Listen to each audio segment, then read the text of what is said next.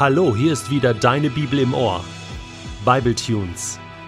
Der Bibelpodcast für deine täglichen Momente mit dem ewigen Gott. Der heutige Bible Tune steht in Johannes 4, die Verse 16 bis 26 und wird gelesen aus der neuen Genfer Übersetzung. Geh und rufe deinen Mann, entgegnete Jesus. Komm mit ihm hierher. Ich habe keinen Mann, sagte die Frau. Das stimmt, erwiderte Jesus. Du hast keinen Mann. Fünf Männer hast du gehabt, und der, den du jetzt hast, ist nicht dein Mann. Da hast du die Wahrheit gesagt. Herr, ich sehe, dass du ein Prophet bist, sagte die Frau. Unsere Vorfahren haben Gott auf diesem Berg hier angebetet. Ihr Juden dagegen sagt, der richtige Ort, um Gott anzubeten, sei Jerusalem. Jesus erwiderte, Glaube mir, Frau, es kommt eine Zeit, wo ihr den Vater weder auf diesem Berg noch in Jerusalem anbeten werdet. Ihr Samaritaner betet an, ohne zu wissen, was ihr anbetet. Wir jedoch wissen, was wir anbeten, denn die Rettung der Welt kommt von den Juden. Aber die Zeit kommt, ja, sie ist schon da, wo Menschen Gott als den Vater anbeten werden. Menschen, die vom Geist erfüllt sind und die Wahrheit erkannt haben. Das sind die wahren Anbeter. So möchte der Vater die haben, die ihn anbeten. Gott ist Geist, und die, die ihn anbeten wollen, müssen ihn im Geist und in der Wahrheit anbeten. Ich weiß, dass der Messias kommen wird, entgegnete die Frau. Messias ist das hebräische Wort für Christus. Wenn er kommt, wird er uns all diese Dinge erklären. Da sagte Jesus zu ihr, Du sprichst mit ihm, ich bin es. Dieses Gespräch zwischen der Frau aus Samarien und Jesus ist nicht nur einfach ein netter Talk. Das, was die beiden jetzt hier am Brunnen in der Mittagszeit beim Wassertrinken miteinander besprechen, ist hochpolitisch, hochemotional, hochtheologisch. Jesus bespricht die wichtigsten Dinge mit einer Frau mit einer Ausländerin. Und was war das für eine Frau? Geh, rufe deinen Mann, sagt Jesus. Hol ihn mal her. Ähm, ich hab keinen Mann, sagte die Frau. Ich hab keinen Mann? Stimmt, sagt Jesus. Du hast keinen Mann. Fünf hast du gehabt. Und den, den du jetzt hast, das ist nicht dein Mann. Klammer auf, mit dem bist du offiziell nicht verheiratet, einfach nur so zusammen. Ihr schlaft miteinander und so weiter und nach fünf Männern hast du einfach die Schnauze voll gehabt und hast gesagt, ja, fertig jetzt, ja, ich werde ja nur ausgenutzt. Bin, bin, äh, ja, das, das große A der Nation. Jesus blickt voll in das Leben dieser Frau. Diese Frau ist am Ende. Diese Frau weiß nicht mehr ein noch aus.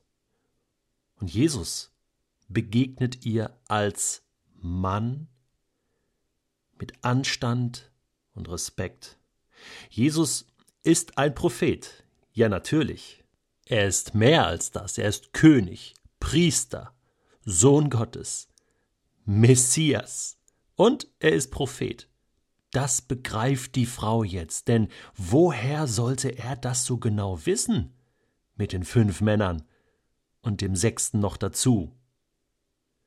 Und deswegen ist die Frau nun entlarvt und steht quasi völlig nackt vor Jesus, bildlich gesprochen. Völlig nackt. Sie kann nichts mehr verbergen. Die Maske ist gefallen. Und das Wichtige ist das. Jesus nutzt das jetzt nicht aus. Er wird nicht moralisch. Er, er, er wühlt nicht in den Wunden ihres Lebens rum und sagt so, ja, da, guck mal, du bist ja eine Sünderin, aber sei froh, jetzt, jetzt kommt hier Vergebung und Rettung. Nein, das macht Jesus nicht. Das, das, das äh, dürfen Menschen auch nicht tun. Das ist eine hohe Verantwortung, wenn wir wissen, was in Menschenleben so vor sich geht. Wie viel Schlimmes und Böses da zum Vorschein kommt und Jesus wusste das, deswegen war er ja gekommen und er war gekommen, um zu retten, nicht um zu verurteilen. So heißt es ja in Kapitel 3, Vers 18. Und das ist hier ein Beispiel, wie Jesus das lebte. Jesus verurteilt nicht, so wie er auch später in Johannes 8 die Ehebrecherin nicht verurteilen wird, weil er gekommen ist, um zu retten, weil er gekommen ist, um einen Ausweg aus diesen ausweglosen Situationen zu zeigen.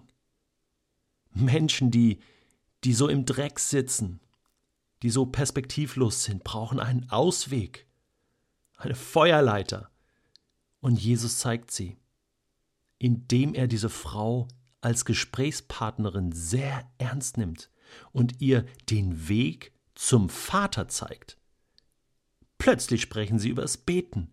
Ja, was kann man Besseres tun? Soll er mit ihr eine Ehetherapie machen? Nach sechs Männern? Eine Ehetherapie? Soll er sie, soll er ihn ihr sagen, ha, du bist aber schuldig, du kannst vor Gott nicht bestehen? Das weiß die Frau. Das muss man ihr nicht sagen. Das weiß sie. Und hier hockt sie ja vor Gott. Und Jesus sieht in ihr Leben und sagt, du kannst den Vater anbeten im Geist. Du kannst den Vater einfach anbeten. Und er hält ihr einen kleinen Vortrag über Samarien, Jerusalem und wie man den Vater im Himmel anbeten kann. Ist das nicht Wahnsinn? Das ist eines der wichtigsten Stellen im Neuen Testament über Anbetung. Und Jesus teilt das hier nicht mit seinen Jüngern, nicht mit den Pharisäern, nicht mit, mit der Crème de la Crème, sondern mit dieser Frau, mit dieser Sünderin teilt er hochtheologische, hochbrisante Erkenntnisse, weil sie es wert ist, weil dieser eine Mensch es wert ist. Und er teilt sogar noch mehr mit ihr. Du findest kaum Stellen im Neuen Testament, in den Evangelien, wo Jesus sich mal als Messias so richtig outet. Das macht er mal bei Petrus und seinen Jüngern in Matthäus 16. Das macht er kurz vor seinem Tod, vor dem hohen Priester.